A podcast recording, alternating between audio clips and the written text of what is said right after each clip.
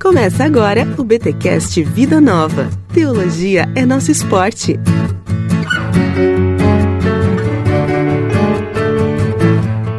Muito bem, muito bem, muito bem. Começa mais um BTcast Vida Nova, o de número 15. Eu sou o Rodrigo Bibo e idolatria nunca sai de moda. E eu sou o Thiago Silva e Jesus restaura a imagem de Deus em nós.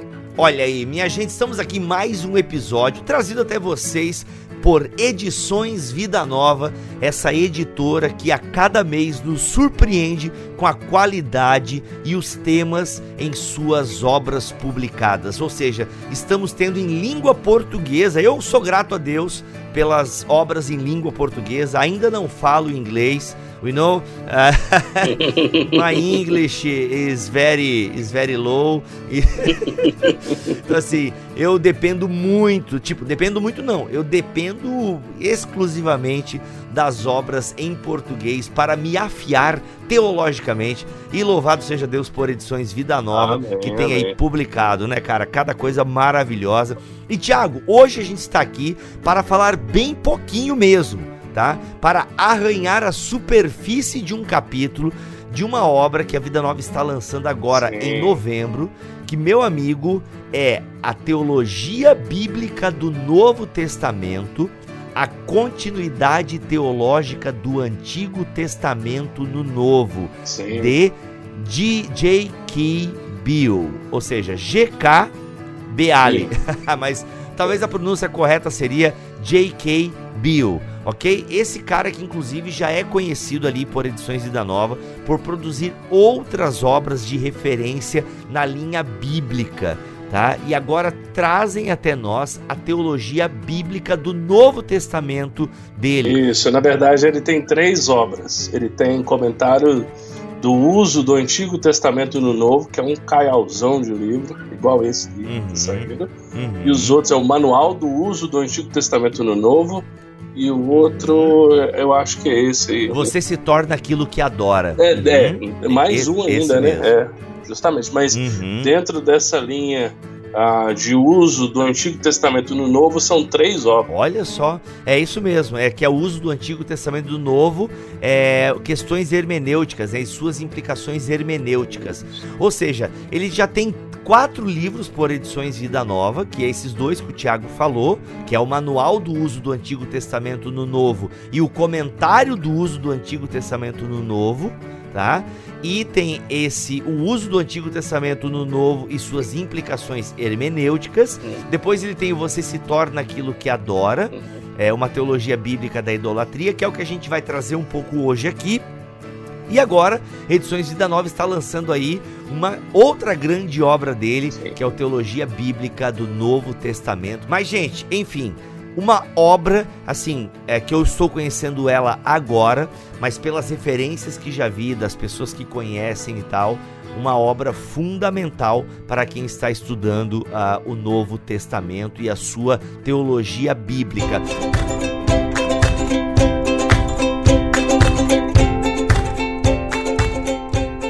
Tiago, a gente poderia começar a definir uh, o que é teologia bíblica, né? Porque a gente tem muito assim teologia sistemática, teologia bíblica do Antigo Testamento, teologia bíblica do Novo Testamento.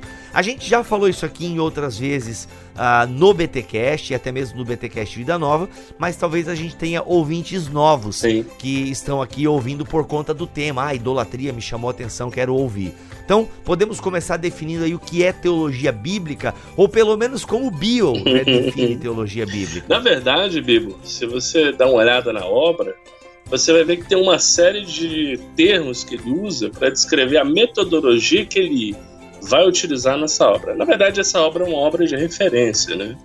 Então, é uma uhum. obra que, que quem adquirir, né, vai ter que mastigá-la devagarzinho tem muito conteúdo aí, muito bom. Mas a teologia, ela, ela tem vários processos que ela deve ser, uh, devem ser respeitados para poder se construir uma boa teologia, uma teologia consistente. Então, a grande diferença da teologia bíblica para a teologia sistemática é que a teologia bíblica ela acaba sendo o segundo passo após a exegese. O que é exegese?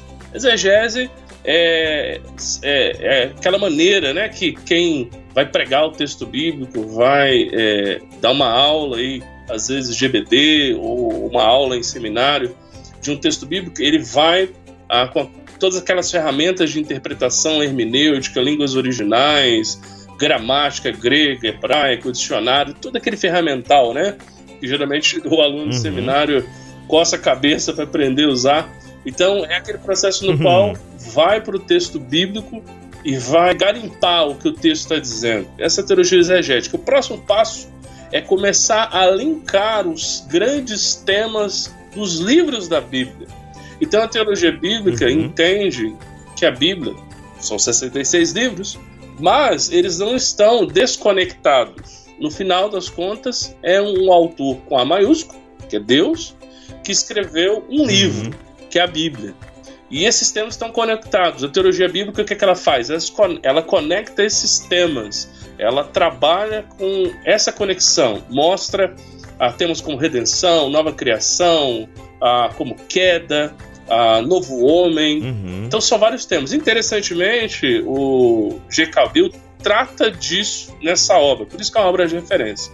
A teologia sistemática, uhum. ela se vale das descobertas e de toda a informação que a teologia bíblica traz à tona para poder construir teologia em cima de alguns temas que são consagrados. Você vai, com, vai comprar aí, uhum. lições de vida nova mesmo, que tem muitas teologias sistemáticas boas desde um nível mais uh, intermediário até mesmo um nível avançado. Então você vai para uma teologia básica, aí, a teologia a sistemática padrão, você começa lá, a teologia própria, né, que é a doutrina de Deus, a revelação, a, que é a bibliologia, né, a doutrina da palavra de Deus. Então existem já alguns temas dentro da teologia sistemática que são consagrados, tem uma lógica nisso, né? A gente não tem tempo de, de trabalhar o porquê dessa lógica, mas existe uma uhum. lógica, porque são sistemas um encadeado atrás do outro. Só que da onde que a teologia sistemática tira as informações para afirmar aquelas coisas? Da teologia bíblica. Então, se você uhum. quer, quer, ser um, um, uhum. teólogo que se aprofunda cada vez mais com fidelidade à palavra de Deus, a respeito do que a fé cristã tem para nos ensinar, a respeito do que a Bíblia tem para nos dizer hoje, você precisa fazer uma boa uhum. teologia uhum. bíblica. E não tem como fazer isso sem boas obras de referência. E essa obra é uma delas. Uhum. Legal. Olha só, uma definição que ele usa aqui para a obra dele é teologia bíblica corretamente definida, não é nada mais que a apresentação do desenvolvimento orgânico da revelação sobrenatural em sua continuidade histórica e em sua pluralidade oh, de formas. Tá vendo? Tá?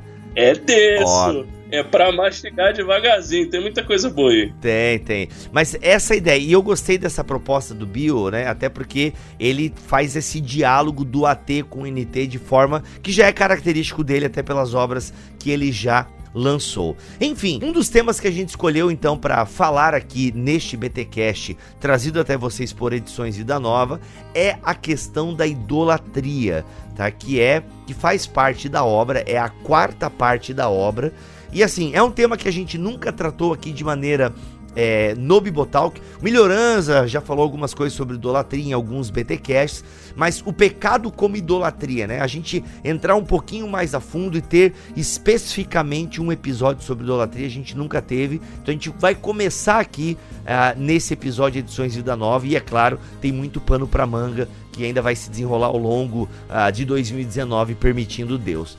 Como é que a gente pode começar definindo então, Tiago, a, a idolatria, né? A idolatria enquanto pecado ou na definição de idolatria, a gente já vai ter a noção de pecado. Então, né? Bibo, uma coisa interessante a apontar antes de entrar na questão que você colocou é de que ele mesmo na obra se dispõe a algo que de certa forma ele tem que ser corajoso para fazer, que é escrever uma obra que fala tanto a leigos na igreja, ou seja, pessoas que não têm um treinamento exegético formal, com todas aquelas ferramentas complicadas de exegese, mas também falar a estudiosos. Uhum. Então ele mesmo diz que fica na corda bamba. Então por que, que eu estou dizendo isso? Porque quando ele vai tratar, uhum. por exemplo, de idolatria, ele vai tentar demonstrar que idolatria é algo é, assim, no sentido mais simples que a gente conhece, que é tudo que você coloca no lugar onde Deus deveria estar. Ok? Então, idolatria é quando alguém ou qualquer outra coisa, inclusive nós mesmos, estamos no local onde Deus deveria estar em nossas vidas. Mas não apenas isso. Ele também uhum, diz uhum. na obra que idolatria foi ah, o motivo da queda e que quando o homem deixou de obedecer a Deus porque não confiava na palavra de Deus, no caso Adão, aí surge a idolatria. Então ele já coloca a idolatria como a, o motor que gerou a queda e gerou toda a depravação após dela. Como é que a gente poderia definir então? A idolatria seria a definição clássica que a gente ouve já desde o tempo da escola dominical. No fundo, ela realmente resume bem o conceito, que é aquilo que ocupa o lugar de Deus, ou seja, e ele diz o seguinte, né? Quando Adão deixou de ser leal a Deus, e de refletir sua imagem, ele passou a reverenciar, a reverenciar outra coisa em lugar de Deus e se assemelhou ao seu novo objeto de culto. Portanto, no cerne do pecado de sim. Adão estava a idolatria. Sim, sim. Cara, isso é pesado, né? Porque ele começa a refletir tanto o caráter da serpente, né? Como ele faz aqui a, a, a relação, e Adão começa a refletir, ou seja, quando eles têm acesso à árvore né, do conhecimento do bem e do mal, eles passam a ser a medida né, das coisas. O ser humano não busca mais a medida em Deus, ou não espera mais que Deus faça esses discernimentos, mas ele mesmo agora quer ter esse conhecimento que antes era exclusividade ah, de Deus, né, e onde começa todo a, a bagunça, digamos assim. É. Não vou, não vou ah, dar a explicação que ele dá, mas só para deixar um gostinho quando eu disse que ele mesmo fala na obra que ele quer falar tanto para pessoas que não são teólogos profissionais, são leigos que servem com muito carinho a obra do Senhor ensinando nas suas igrejas, quanto a estudiosos do tema, é como ele trabalha dentro da teologia bíblica, de maneira extremamente profunda, o conceito de imagem de Deus no homem. Isso é fantástico. Então, vai ficar esse gostinho uhum. para quem é interessou na obra, vale uhum. muito a pena você comprar. Ele esmiuça esse tema e é muito bom. Então é justamente isso. O homem foi criado segundo a imagem e semelhança de Deus. E quando ele foi criado dessa forma, ele deveria espelhar a glória de Deus. Ele era o seu corregente, ele trata desse tema, que na verdade não é exclusivo desse autor, é um tema consagrado dentro da teologia bíblica. Então, há muito espaço para você aprofundar, né, o leitor aprofundar nessa temática. Mas o homem era o representante de Deus na criação, seu corregente. O que é o corregente? Regente de rei, né? Deus é o rei. Corregente, então, o homem é uhum. é aquele vice-rei, né? Aquele rei que se reporta apenas ao rei do universo, que é o Deus Todo-Poderoso, que as Escrituras revelam. E esse homem, tendo uhum. essa imagem, deveria representaram esse rei criador, que é Deus, junto à criação. Quando o homem deixa de obedecer a Deus e a sua palavra e se volta para si mesmo, ele passa a não mais estar debaixo da tutela de Deus, mas da sua própria. Então ele coloca a sua vontade no lugar onde Deus deveria estar. E nesse momento ele se torna idólatra. E qual é o ídolo que ocupa o lugar de Deus? O coração pecaminoso do homem. E essa temática ele vai esmiuçar, é bem interessante, vale a pena. E aí ele começa então com essa questão do pecado adâmico, né, da adoração de ídolos, ou seja, Adão passa a adorar a si mesmo. Ah, bem, a partir do pecado de Adão a gente entende que todas as espécies uhum. de idolatria foram se disseminando, né? Porque ele começa a adorar a criação e aí depois a gente vai até chegar em Romanos 1. Mas antes de chegar em Romanos 1, é legal a gente trazer ah, alguns textos bíblicos aqui do ah, Antigo Testamento, onde deixa bem clara essa ideia, né, de que ah, o conceito é, veterotestamentário de tornar-se semelhante à imagem Sim. dos ídolos adorados. É, ou seja, essa ideia de que a, é, você se torna aquilo que adora, que inclusive é o texto, né, o, o nome do, de um dos livros do Bill, que provavelmente devem estar aqui é, de alguma forma disseminados nesse capítulo. Então, o primeiro texto que ele cita aqui é o famoso Salmo 115, né? Ou seja, os ídolos deles são de prata e ouro, obras, é, obra das mãos do homem, tem boca, mas não falam, tem olhos, mas não podem ver, tem ouvidos, mas não podem ouvir, tem nariz, mas não conseguem cheirar, tem mãos, mas não podem apalpar, tem pés, mas não podem andar. Nem som algum lhe sai da garganta, tornam-se semelhantes a eles aqueles que os fazem e todos os que neles confiam. Cara, isso é. é. muito pesado, já é uma denúncia, né, muito forte no Antigo Testamento, também espelhado, né, no Salmo 135. Então, ou seja, o ser humano é uma fábrica de ídolos, né? Acho que foi Calvino que disse essa célebre frase, né? Coração sim, do homem sim. é uma fábrica de ídolos. E isso é fruto direto do, do, do, Éden. Quando o ser humano, então, tira o lugar de Deus, ele e nisso ele perde também né, a glória de Deus. Porque ser, é, manifestar a glória de Deus, é como a gente tem falado muito aqui no BTCast, foi tema do BTD esse ano. Ou seja, é, manifestar a glória de Deus é manifestar a presença de Deus. E manifestar a presença sim, de Deus é obedecer os seus mandamentos, de, de forma bem resumida. né? E também é, mostrar a graça do Senhor e tudo mais. É aquele Deus que perdoa os nossos pecados. E é incrível como é. na história de Israel a gente tem esses momentos, né? Inclusive esses textos que denunciam isso, como o ser humano quando começa a não olhar para Deus, a não se curvar. Porque uma coisa que eu gosto muito é, é que o ser humano, esse conceito, né? O ser humano sempre vai adorar alguma coisa. É, Sim. É, é, é da Sim. natureza do ser humano adorar e também é da natureza do ser humano se prostrar. Essa ideia, né? Eu gosto uhum. muito do que o Locke disse: nós somos feitos para ser governados. Isso é uma frase do filme Vingadores 1, Desculpa aí pela referência oh. nerd, né? Mas é, é um, é, isso é verdade. Nós somos feitos para, ser, para sermos governados. Então, não existe essa dessa tal liberdade e eu faço o que eu quero da minha vida. Não. Se você diz que faz o que quer da sua vida e você vive dessa maneira, pois bem, meu amigo, você é servo do pecado. Você é escravo do pecado, né? Ou você é escravo desse sistema. Hoje, ou as pessoas adoram Deus, ou elas adoram alguma outra uhum. coisa. Adoram sua carreira, adoram sexo, adoram uma ideologia política, adoram sua família, adoram uma pessoa, adoram o seu ego, adoram a moda, enfim, tem muita coisa. Então, outra coisa que você também comentou a, a respeito do Salmo 115 e depois Salmo 135, nós vamos ver que Romanos 1, ele, Paulo não tirou isso da cartola. Né? Ele não tirou isso da cabeça dele. Lógico, lógico que não, né? É Deus inspirou, mas ele não criou esse tema. Então o que, que ele está fazendo? Ele, conhecedor das Escrituras e guiado pelo Espírito Santo de Deus, que é o inspirador das Escrituras, ele vai retomar um tema em Romanos 1 que já foi dito no Salmo 115 e Salmo 135. Uhum, Ou uhum. seja, esse tema de que os ídolos são mudos e surdos e são inúteis. Eles não têm vida em si mesmos. Tá? Uhum. É, neles não há nenhum tipo de vida real. Uhum. E ele vai retomar esse Romanos 1. Então a teologia bíblica ela faz esses links. Né? Ela vai mostrar a idolatria, não apenas um texto, mas vai mostrar como esse tema perfaz toda a Bíblia. Inclusive, até antes de chegar em Romanos 1, ele traz aqui também Isaías 6. Ele traz. Uhum. É, o caso de Êxodo 32 é impressionante, cara. É impressionante, ou seja, só porque Moisés demorou um pouquinho, tá? Só porque Moisés demorou um pouquinho, a galera já torna a construir o bezerro de ouro, né? Fizeram para si um bezerro de fundição, tá? Oh, é, e é incrível. E esse bezerro vai voltar também lá na separação depois, né? do quando, sim, sim. em Betel, se não me falha a memória. Agora eu tô sim, puxando de cabeça aqui, desculpa se eu errei, mas eu acho que é isso, né? Você tá falando sim, sim, ou você tá acertando comigo ou tá errando comigo. É, um dos dois. um dos dois, né? Mas nos ajudem nos comentários aí. Mas e é incrível como esse povo, né, obstinado, eles ficam, é, eles eles largam a Deus por qualquer coisa, cara. É incrível, essa questão da idolatria vai marcar muito a história de Israel, né? Já começa ali.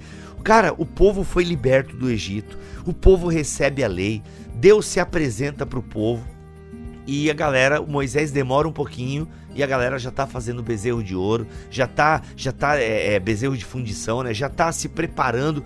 A galera precisa ter alguma coisa para dizer que é Deus, né? E essa eu acho que é o grande desafio de Deus, assim, usando uma linguagem bem, é, bem antropopática aqui, tá, gente? Assim, bem, bem humana para se referir a Deus, mas Tipo, é, é, o grande desafio de Deus é, gente, eu não tenho uma forma. Eu me manifesto nas ações, eu me manifesto na palavra falada, né? É, não, não adianta fazer uma estátua minha aí, não vai rolar. Né? Inclusive está nos mandamentos.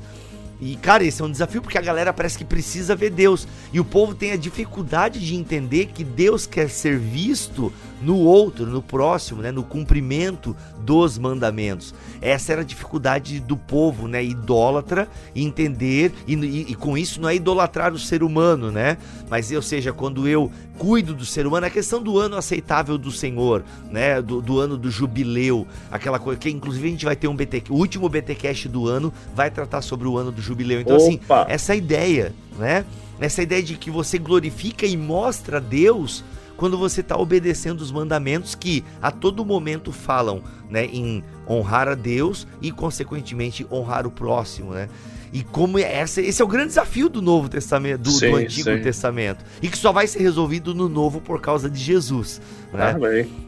Então, é, cara, eu queria, é... queria pegar uma hum. palavra que você usa aí, Bibo. É, desculpa vai. te cortar. É obstinado. Capaz. Isso é muito interessante. Uhum. Tem um livro também da Vida Nova, Você Adora Aquilo que Você Ama, do James K. Smith. É o Você é Aquilo que Ama. Bem, a Vida Nova tá lançando um esse mês também do James Smith, mas, né, vê lá no site. Mas o que você tá se referindo é o Você é Aquilo que Ama, o poder espiritual do hábito. E justo, e nesse livro, ele vai um dos conceitos que ele trabalha é de que o homem não é em essência um ser racional. Agora, com isso ele não quer dizer que o homem não usa o intelecto, não é isso. Nós somos seres dotados de razão. Senão nós não entenderíamos a revelação. Mas a questão não é essa. Nós somos seres amantes. Nós somos seres que amam. Então por que, que o, o, aqui o povo é obstinado? Não é porque eles não entenderam a lei. Não é porque eles não entenderam quem é Deus, eles acabaram de ver Deus libertá-los da mão do exército mais poderoso da antiguidade. Eles viram milagres que a gente só imagina em filmes de, de, de animação, né? Aquelas animações uhum. gráficas de Hollywood, ou aquele O Príncipe do Egito, né? Que, que é legal Isso. pra caramba, mas enfim, eu gosto. Mas é, uhum. a gente nem imagina como foi aquilo na realidade. Eles viram, eles entenderam. Ah, o problema não é que eles entenderam, uhum. o problema é que eles não cedem o seu coração. Então, o Smith ele trabalha a ideia de que os hábitos têm de ser moldados, têm que ser trabalhados na nossa vida a fim de criar e moldar esse amor por Deus. Obstinação, o povo é obstinado. E, novamente, para dar um gostinho aí para aqueles que vão comprar a obra, ah, é interessante como o Bill trabalha ah, o uso da palavra no original entre bezerro e obstinado. Lá ele mostra uhum. ah, que Israel se tornou como vacas rebeldes obstinadas. E no fim, eles acabaram construindo um bezerro. Mas eh, se você ficou confuso, enfim, tá ouvindo aí o, o BTCast não entendeu, compra a obra. Com certeza o Bill vai conseguir explicar muito melhor do que eu. Mas é riquíssimo. É, tu é mais marqueteiro que o Jonathan. Acho que a Vida Nova vai ter que te contratar. Olha. Tu... Não, mas. Não, gente, é assim, é porque tem, a coisa é bem complexa, assim, é bem detalhada. A gente tá trazendo realmente um panorama para vocês aqui. Mas eu penso que com aquilo que a gente tá trazendo aqui, você consegue ter é, uma noção do que a gente tá falando aqui sobre a questão da adoração, da questão da idolatria. Eu vou ler aqui a conclusão dessa questão para você ficar um pouquinho mais claro, ó. O princípio bíblico teológico revelador por passagens como Salmo 115, Isaías 6 e Êxodo 32, por exemplo, é que o indivíduo se assemelha àquilo que ele reverencia, seja para a ruína, seja para a restauração. Isaías desejava reverenciar a imagem do Senhor. É muito legal, ele faz aquela questão do quando Isaías vê o Senhor e tal. Isaías desejava reverenci reverenciar a imagem do Senhor e refletir sua santidade, o que resulta em restauração, ao passo que Israel venerava ídolos e refletia a imagem e a ausência de vida espiritual deles, resultando em ruína. Ou seja, cada vez que Israel seguia outros deuses, e é muito comum a gente ver isso nos textos de Samuel, Reis, Crônicas. Cara, é incrível como os lugares altos, que eram lugares, né, até onde eu lembro dos meus estudos do AT, lugares altos representavam lugares de culto, né, e de culto a outras divindades. Uhum. É uhum. incrível como não se tem, basicamente, acho que no, no, no, tempo do rei Josias, parece que há uma limpeza aí, né, é, ritualística, mas uhum. tem, eu não lembro agora, mas tem um texto bíblico que dá indício que ainda sobraram alguns é, postes ídolos lá, é. enfim. É. é, incrível, cara, como é, Israel não se liberta né, da idolatria. Tanto que, segundo dizem, a maneira que Deus encontrou para curar a idolatria no coração do povo foi o cativeiro. No, é, no, cativeiro babilônico. Por quê? Porque quando Israel acaba se prostrando e adorando outros deuses, e, e na verdade é, ele está infringindo o cerne né, da, da teologia do, do Antigo Testamento, que é não terás outros deuses. Eu gosto, né, como tenho esse, essa vertente luterana, eu uhum. estudei teologia do Antigo Testamento com Werner Schmidt. Né, que na hum, verdade é mais hum. uma, uma, teolo, uma religião, né, um estudo da religião do Antigo Oriente do que propriamente uma teologia do AT. E ele mesmo admite isso na introdução da obra dele. Mas eu gosto, ele usa o primeiro mandamento como chave hermenêutica, digamos assim. Né?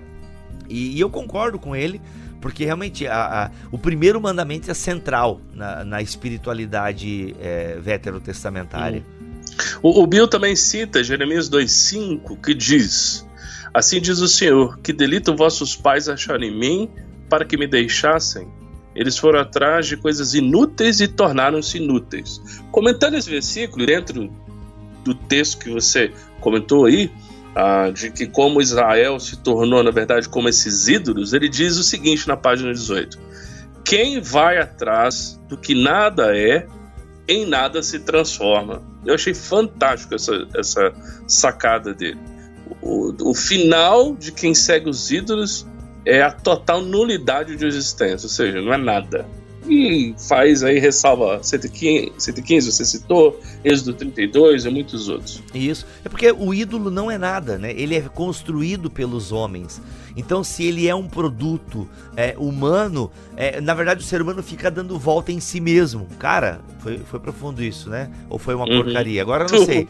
Mas, pois é. Né, mas, pô, mano, tu tinha que me dar um apoio moral agora. Você dizia, não, Bibo, não foi tão ruim, foi legal, foi interessante. Mas o que, que eu quero dizer com isso? Porque nós acreditamos na exclusividade da revelação bíblica, ok? Nós acreditamos que a revelação bíblica é a verdade.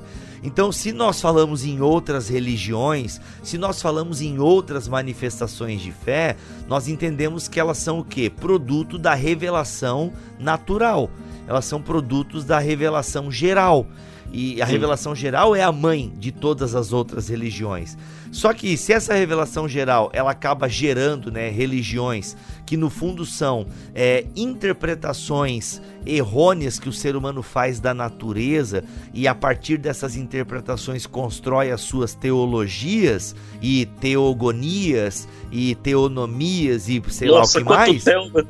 É, ou seja, se ele cria aí a sua espiritualidade a partir dessa interpretação errônea da realidade, meu irmão, no Sim. fundo ele está dando volta em si mesmo, porque elas não refletem a glória de Deus, porque a gente só consegue fazer a interpretação correta da realidade se nós tivermos a revelação de Deus. Fantástico, então, fantástico. Né? É, isso na verdade tem implicações para hoje. Você Total. se voltar contra a, uma análise objetiva da realidade é tipo a lei da gravidade é algo que eu não concordo cara, pode pular da janela, vai continuar existindo. Fique à vontade. É, então assim, não é porque você concorda, deixou de concordar, que a realidade deixa de ser realidade. E parece assim, é engraçado tudo, mas hoje as pessoas têm seguido ideologias como se fossem religiões ideias próprias, seu próprio coração, achando que o que elas acham que a vida é, é o que de fato a vida é. Só que a realidade é descrita na palavra de Deus e não nos nossos achismos ou em pensamentos de outras pessoas. E as pessoas elas estão é, apostando nas fichas das suas vidas, de suas famílias, de tudo que elas têm em visões erradas do mundo da realidade, porque não foi isso que Deus criou e não é esse o propósito de Deus para as nossas vidas.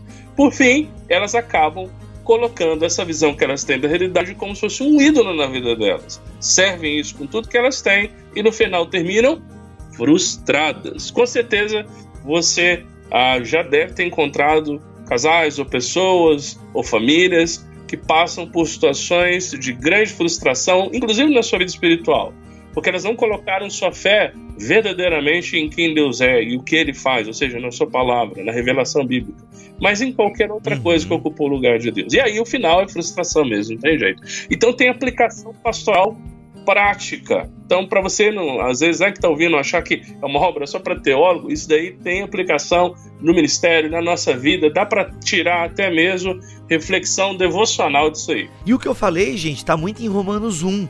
Né, o texto de Paulo em Romanos 1, que tem. É, é, um, é um texto que eu, que eu acho complexo, algumas partes dele, mas não vamos entrar nesse detalhe aqui. Um dia eu quero fazer um BTcast sobre Romanos 1 para poder externar as minhas dificuldades que eu tenho na interpretação do texto. Mas se tem uma coisa que eu não tenho dificuldade para interpretar Romanos 1, é essa ideia de que o ser humano eles adoraram a criatura no lugar do Criador.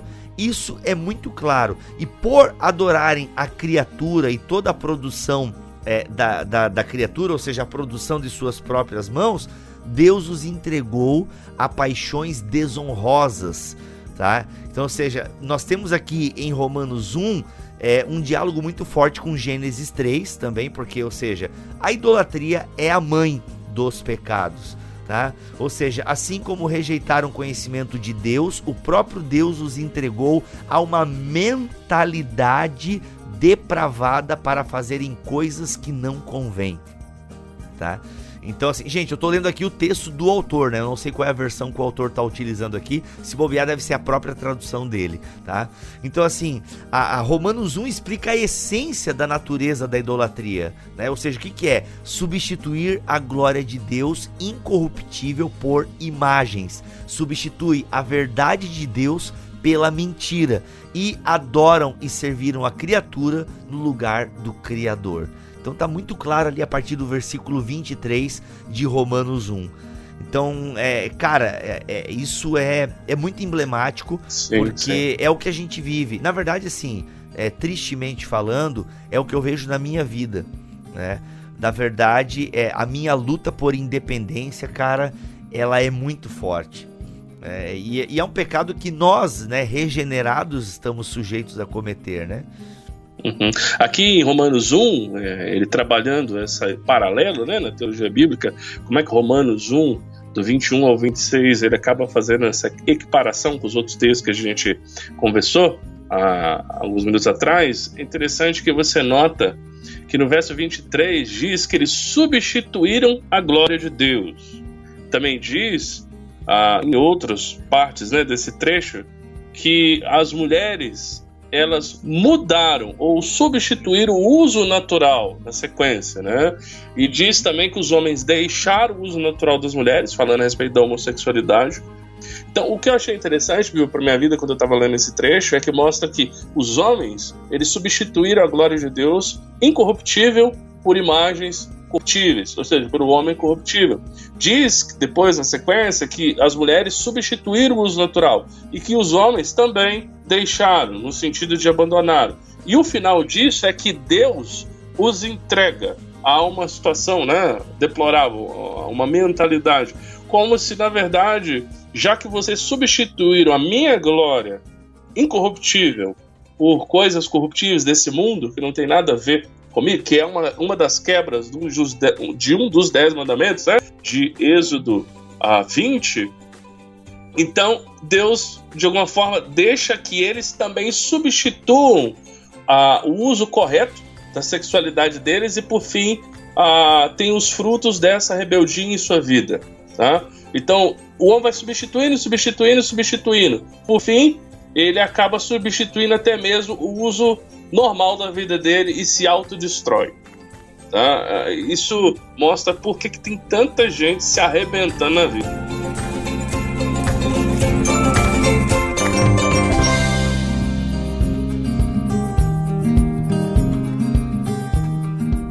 Bem, a gente fez vários diagnósticos aqui e, na verdade, só arranhamos a, a, a superfície desse tema da idolatria. Só arranhamos a superfície, gente, mas eu acho que tá legal, vocês puderam perceber um pouco a gravidade disso. E como eu falei ali, né, até mesmo regenerados é, sofrem com a idolatria. Claro que a gente acredita na libertação é, de Deus. A gente acredita que é, em Jesus Cristo há a possibilidade, né? Em Jesus Cristo há revelação especial. E se há revelação especial, há obviamente a libertação da idolatria. Então, se nós somos cativos da idolatria, né, ou seja, esse cativeiro que nós mesmos criamos por abandonarmos a glória de Deus, por criarmos ah, os nossos ídolos e os nossos deuses, deve haver uma superação é, desse pecado. E como é que a gente entende aqui então, Tiago? Como é que a gente pode falar, começar a fazer o contraste? Gente, eu tô ficando rouco porque essa é a terceira gravação que eu faço nesse dia. Eu acho que agora minha voz está pedindo, rapaz, vai dormir. tá? Mas, Thiago, então para a gente encerrar aqui, como é que a gente pode fazer esse contraponto, a superação do pecado da idolatria? Legal. Ele, novamente, fazendo teologia bíblica, mostra qual seria o antídoto, né, que é mostrado lá em Romanos 1, para toda essa miscelânea de pecado e idolatria que o homem comete, né, se referindo aos gentios, Romanos 1, ele mostra em Romanos 12 o contraponto. Então, no verso 24, ele diz que os, os, os gentios ímpios, eles desonraram seus corpos entre si. Qual que é o antídoto? 12.1 Apresenteis o vosso corpo como sacrifício vivo, santo e agradável a Deus. No verso 25 do capítulo 1 de Romanos, diz que eles adoraram e serviram a criatura em lugar do Criador. Qual o antídoto? O, o vosso culto espiritual, ou algumas traduções né, dizem o vosso culto racional, ou seja, nós devemos servir a Deus com o sacrifício de nossas vidas. Nós temos que consagrarmos completamente, não servir a ídolos. Também uhum. uh, nós vemos no verso 2 que nós não podemos nos conformar com esse mundo, como se fosse uma forma. O ídolo é o quê?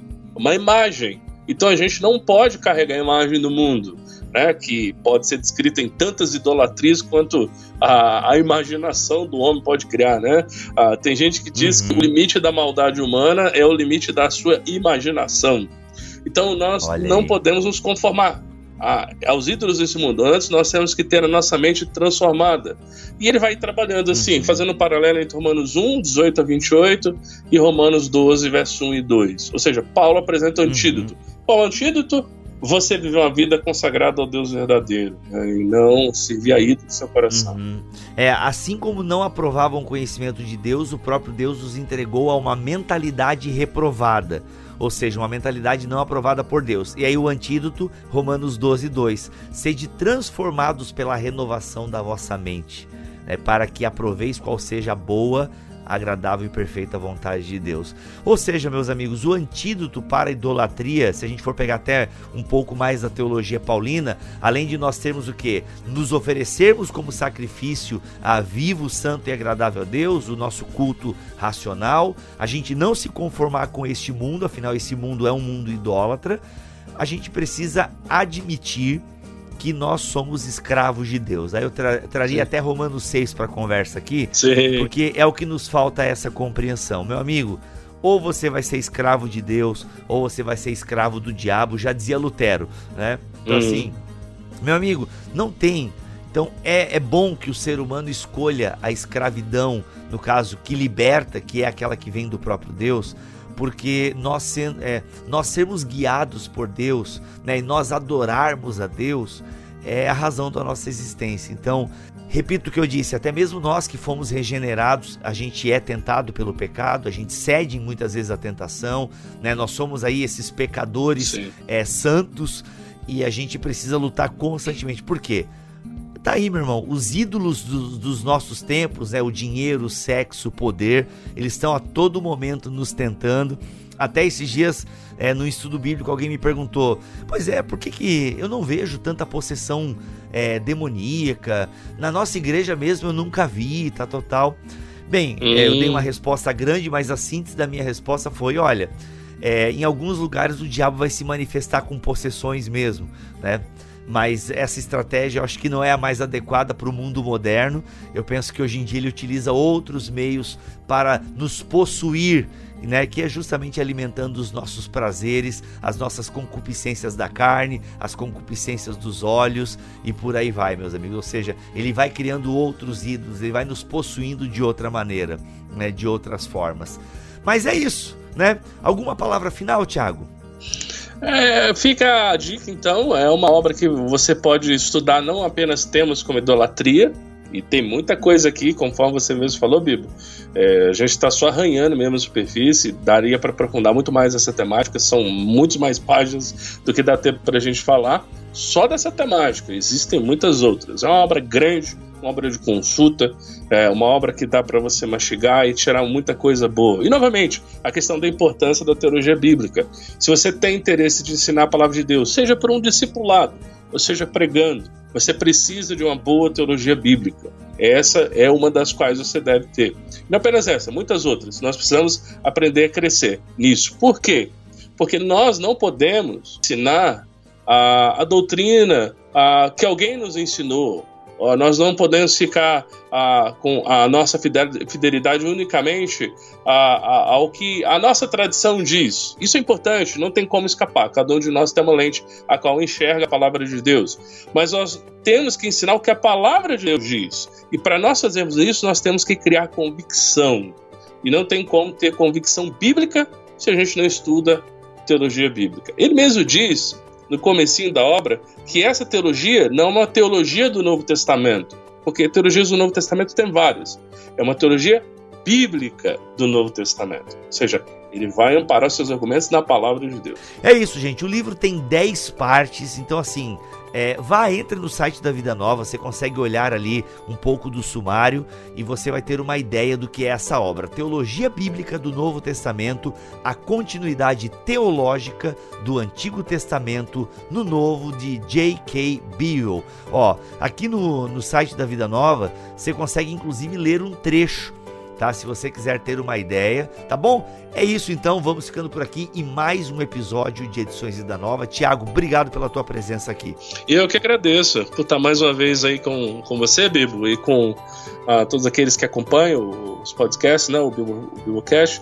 Uh, é um prazer estar com você, conversando sobre um assunto tão importante e realmente acendendo cada vez mais o desejo de crescer na compreensão da palavra de Deus. Despede-nos com uma benção aí, eu não sei se eu faço isso no, no podcast Vida Nova, mas eu tô precisando aí, tô cansado. Então abençoa a mim e aos ouvintes que estão nos ouvindo. Ok, ok. Então, nós estamos falando do Novo Testamento.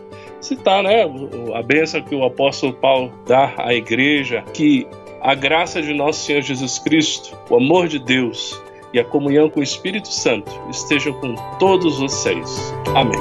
Amém.